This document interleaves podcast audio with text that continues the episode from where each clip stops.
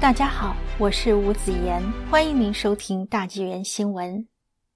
二零二零年，处在大灾大难、大危机中的中共，不仅没有反思，没有内省，相反，在内政、外交各个领域到处惹是生非、横冲直撞，到了似乎不让人讨厌不行，不让人往死里打不行的地步。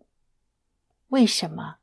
我认为一个重要原因是。从一九九九年七二零开始迫害法轮功以来，中共以大规模活摘法轮功学员器官的方式实行群体灭绝，欠的血债太多，犯的罪恶太大。如果将中共比喻为一个人的话，那么这超越人类一切道德和法律底线的大罪、重罪、死罪，使中共的头脑里充斥着不作不死的邪念。中共作为一个整体已经坏透了，不可救药，它只会一条道走到黑，走到死。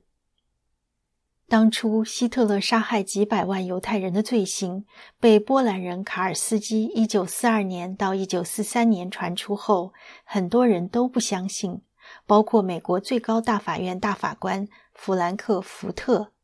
这位大法官听了卡尔斯基的介绍，说。我无论从理性还是感性角度都不能接受。我是法官，我很了解人类，了解人性，这是不可能发生的，绝对不可能。今天，当法轮功学员向人们揭露中共大规模活摘法轮功学员器官的罪行时，很多人的第一念也认为绝对不可能。但是，这样的罪恶不仅发生了，而且大面积发生了。持续了很长时间，不深刻了解中共这一滔天大罪，就不可能真正了解中共的邪恶本质。二零零六年三月，来自中国大陆化名皮特的记者与化名安妮的护士，在美国首次揭露出一个惊天秘密：中共大规模活摘法轮功学员器官的黑幕。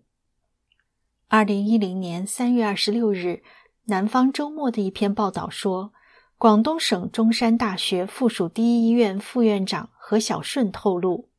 二零零零年是中共器官供体从短缺走向爆炸性增长的分水岭。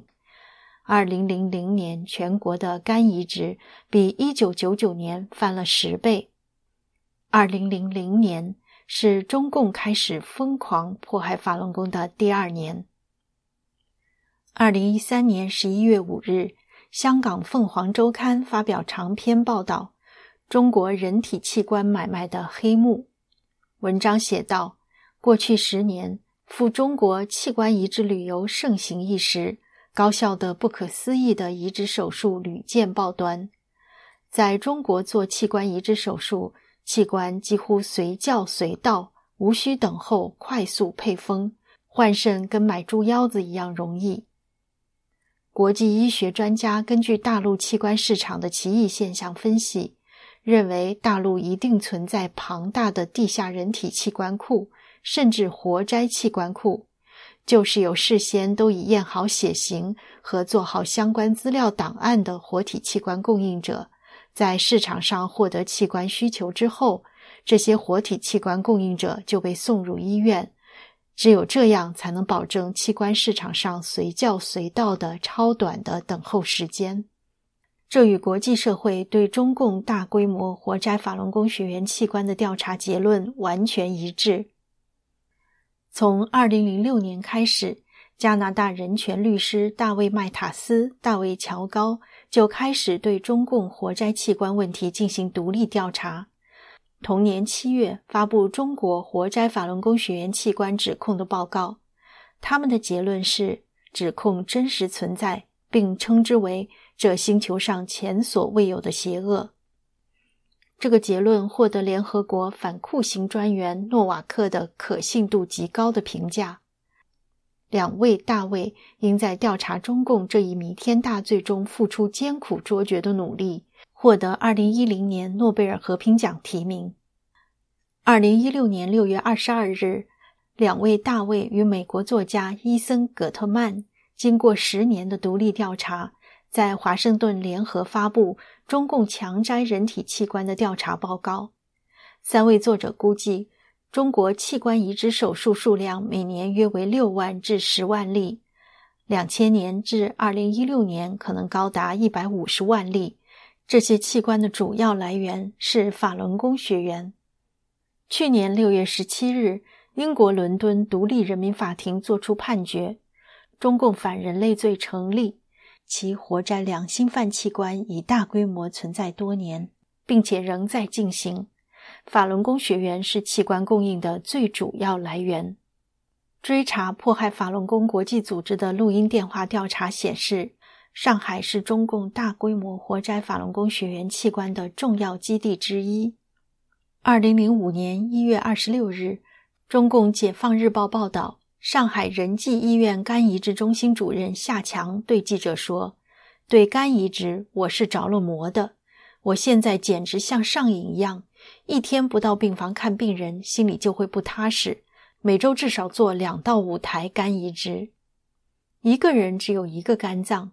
移植一个肝脏就意味着一个人死亡，那么这么多肝脏从哪里来？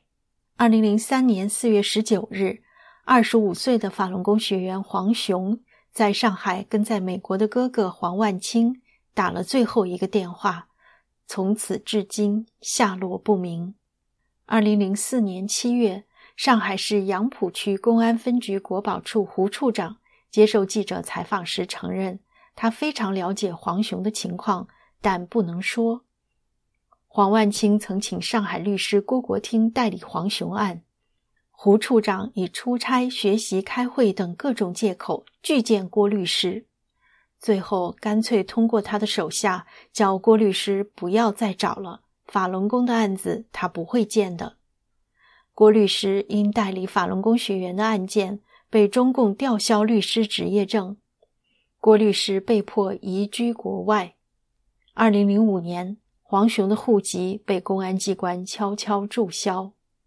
黄万清曾广泛寻求媒体、美国国会议员、国际人权组织的帮助。美国众议员 John Linder、参议员 Zella Miller 曾写信给美国驻中国大使馆，请求帮助打听黄雄的下落。美国大使馆至少两次联系中共外交部，要求提供黄雄的信息，但一直没得到任何回复。黄万清怀疑他的弟弟被中共活摘器官，得知大连红枫生物科技公司在悉尼举办真人尸体展的消息后，二零一八年九月十六日，黄万清从纽约坐飞机，飞行二十小时到悉尼。要求鉴定展览的人体标本中是否有他弟弟的遗体，最后无果而返。追查国际组织主席汪志远说：“追查国际的调查证据显示，即使在武汉肺炎疫情最严重时期，各地封城封路的情况下，中共各地医院仍在继续活摘器官。在追查国际调查人员的暗访中。”部分医护人员明目张胆地宣称，他们的器官供体来自身心健康的法轮功学员。前中共卫生部副部长黄杰夫曾公开讲：“没有湖北，没有武汉，就没有中国的器官移植。湖北武汉也是中共大规模活摘法轮功学员器官的重要基地之一。”八月六日。武汉协和医院一天完成四台心脏移植手术。主持三台手术的董念国说：“同一个单位于同一天完成四台 DBD 心脏移植手术，在全国属于首例，在全世界也极为罕见。这四颗心脏是来自于自愿捐献，还是人体器官库？”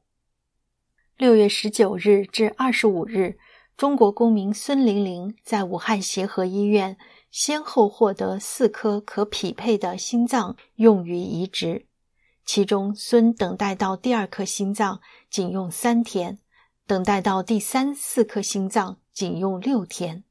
医生反对强摘器官组织的执行主任泰瑞博士怀疑，这些心脏可能来自按需系统模式，即从人体器官库找到匹配的心脏后。按需杀人，追查国际的录音电话调查显示，是江泽民亲自下令活摘法轮功学员器官的。证言来自前中共军队总后勤部卫生部长白书忠等。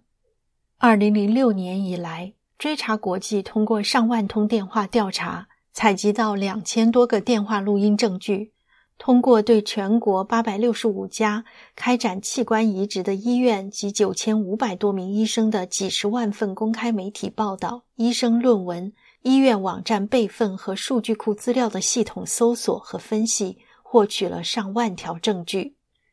追查国际主席汪志远表示，大量的调查录音指向一个事实，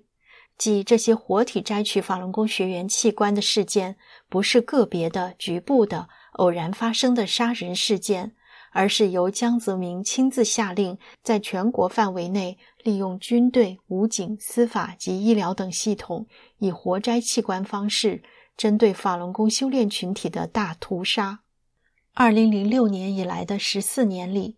国际社会对中共大规模活摘法轮功学员器官的罪行进行了大量独立调查，至今发表至少八大调查报告。参见六月八日大纪元发表的文章《八大调查指证中共强摘人体器官》。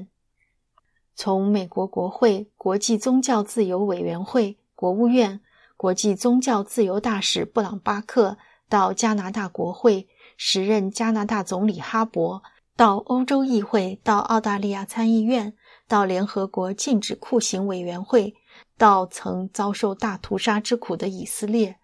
到反强摘器官医生组织等，或举行听证会，或通过决议，或通过有关法律，或发表论文，或向中共提出独立调查要求等。表达了对这个问题的严重关切，但是不得不指出的是，这个问题仍没引起足够重视。这是一个涉及中共绕不开的关键问题。对外国政府来说，不了解中共大规模活摘法轮功学员器官的滔天大罪，就会对中共是全人类最邪恶的犯罪集团缺乏深刻认识，就会对中共产生这样那样的误判。甚至同流合污、助纣为虐。对中国人来说，不了解中共大规模活摘法轮功学员器官的滔天大罪，就会对中共可能通过换人、拨乱反正、重新改革开放、再次走上自我革新之路产生幻想，或对中共通过改头换面、变中共之名、存中共之实。让换了一身马甲的中共继续统治中国抱有幻想。中共对活摘器官的指控一直矢口否认，也不许国际上的专家学者到中国进行独立调查。对此，原中共大将罗瑞卿之子、六四屠杀之后决裂中共的罗宇说：“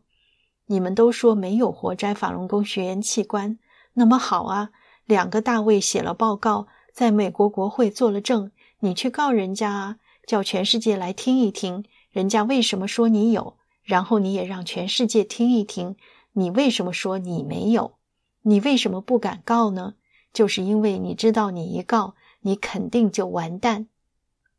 罗宇的这个说法一针见血，大规模活摘法轮功学员器官是中共的一个死穴，痛击这个死穴，中共很快就会解体。